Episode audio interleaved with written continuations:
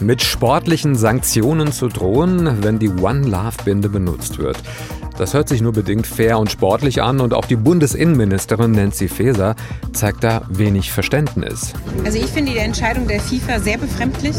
Ich fand es ein gutes Signal, dass viele der Nationalmannschaften die One Love Binde tragen wollten und dass das jetzt von der FIFA so untersagt wird, finde ich nicht in Ordnung und ähm, finde es auch alles andere als gut, dass es jetzt wieder einmal auf den Rücken der Sportler ausgetragen wird. HR Info, die FIFA Fußball-Weltmeisterschaft. Tja, eigentlich geht's ja nur um ein Stück Stoff, das am Arm des Spielführers getragen werden soll. Die One Love Binde zeigt ein buntes Herz und eben diesen Slogan One Love. Die Aktion kommt vom Verband der Niederlande. Sie soll ein Zeichen gegen Homophobie, Antisemitismus, Rassismus und für Menschenrechte sein. Manuel Neuer, der Kapitän der deutschen Fußballnationalmannschaft, hat die Binde bislang auch ohne Probleme tragen können, um für die Rechte der LGBTQ-Community einzutreten. Aber da, wo die queeren Personen tatsächlich bedroht sind, wenn nicht gerade WM ist, scheint es mit dem Mut vorbei zu sein. Der DFB hat nach der FIFA-Drohung mit Präsident Bernd Neuendorf und Teammanager Oliver Bierhoff gleich die Entrüstung zum Ausdruck gebracht. Nur geändert an der Haltung, die Binde dennoch zu tragen, hat das eben nichts. Auch die anderen Länder, die das vorher tun wollten, werden es wohl nicht machen. Philipp Hartwig ist sportpolitischer Sprecher der FDP im Bundestag und er hätte die Binde trotz Drohung der FIFA getragen. Das hat er mir gesagt im Gespräch, das wir vor Beginn dieser Sendung aufgezeichnet haben. Da habe ich ihm gesagt, Herr Hartwig, Sie sind aber auch kein Spieler, da lässt sich sowas ja leicht sagen. Das stimmt. Verstehen Sie nicht, dass der DFB und die anderen Verbände jetzt doch kneifen? Ich verstehe das schon. Also die Statuten der FIFA lassen auch das zu, dass die FIFA am Ende am längeren Hebel setzt. Aber das ist ein sehr, sehr fatales Zeichen. Das sehe ich wie die Innenministerin, dass äh, man hier wieder zurückgegangen ist. Und ich glaube, wenn alle äh, Mannschaften Europa, die die Binde tragen wollten, sie auch getragen hätten, wär, wären diese am Ende am längeren Hebel gewesen. Und äh, deswegen finde ich es ein fatales Zeichen, weil die Binde ja auch in, durch die Diskussion darüber erst nochmal politisch extra aufgeladen wurde. Und deswegen ist ein fatales Zeichen, dass die Binde jetzt nicht getragen wird. Sie sagen am längeren Hebel gewesen. Was hätte dieser Hebel ausgelöst? Ich glaube, wenn viele Mannschaften die getragen hätten, hätte die FIFA nicht einfach äh, gegen alle die gleichen Sanktionen durchsetzen wollen. Und äh, deswegen wäre das ein anderes Signal gewesen und äh, deutlich schwieriger für die FIFA dann auch entsprechend das durchzusetzen. Also ich hatte extra auch nochmal in den Statuten der FIFA geschaut.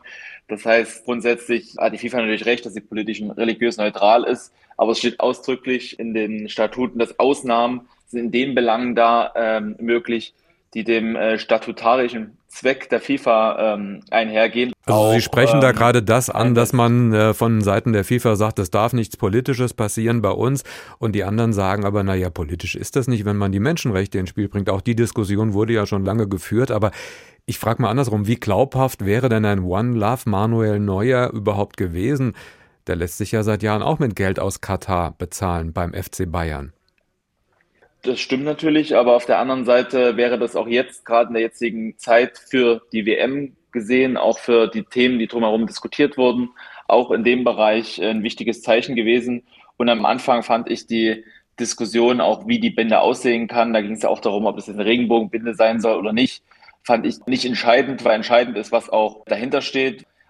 Und äh, dadurch, dass die Diskussion jetzt so auch in Brand ist, hat es seinen Zweck da erstmal erfüllt, dass darüber gesprochen wurde, dass darüber Aufmerksamkeit generiert, aber es ist ein trotzdem fatales Zeichen, da jetzt wieder dahinter zurückzugehen, hinter die One Love Binde. Währenddessen haben die Iraner ja gestern Mut gezeigt. Die haben ihre Hymne nicht mitgesungen, obwohl die Mullahs zu Hause vorher nochmal mit dem Trainer und den Spielern Benimmregeln geübt hatten. Die Spieler gestern wollten damit zeigen, dass sie für die Menschenrechte einstehen und die Proteste besonders auch in ihrem Land. Sie nehmen damit auch Strafen in Kauf. Sind die Iraner mutiger gewesen? Ja, mit dem Signal haben wir die eindeutig mutig und entschlossen. Das war äh, großartig von den Iranern und äh, die Länder, die sie angekündigt haben, die Binde zu tragen und jetzt doch nicht tragen, äh, haben dann eher weniger Mut. Ähm, es fällt ja immer der, der Begriff Gratismut da äh, wenn, dass man dann äh, mutig ist, wenn es am Ende keine Sanktionen geben kann. Und ich glaube, das trifft es aber auch ganz gut. Viele sagen, wir wären jetzt eingeknickt vor der FIFA und ihrem Präsidenten Infantino. Deswegen schimpfen jetzt alle auf ihn und den Verband. Aber Infantino wirft der Welt, der westlichen zumindest, eine Doppelmoral vor.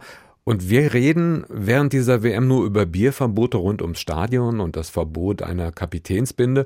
Sportlich hat die WM bislang viel weniger zu bieten, oder?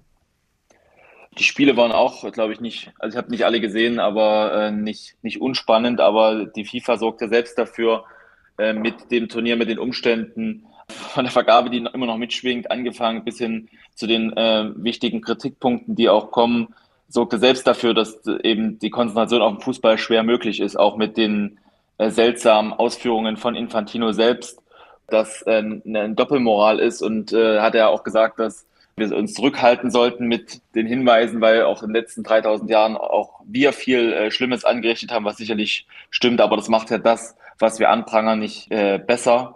Und deswegen ist es wichtig, dass der Diskurs da kritisch geführt wird. Und es wird ja keiner, der die Diskussion führt, nimmt auch nicht wahr, dass es auch Verbesserungen gibt und findet das auch gut und spricht das entsprechend an, gerade im Bereich der Arbeitsbedingungen, wo es eben auch Fortschritte gibt. Aber das darf ja nicht darüber hinwegtäuschen, dass es eben so viele Bereiche gibt, wo wir dem eben, wie der Zustand ist, nicht zustimmen können.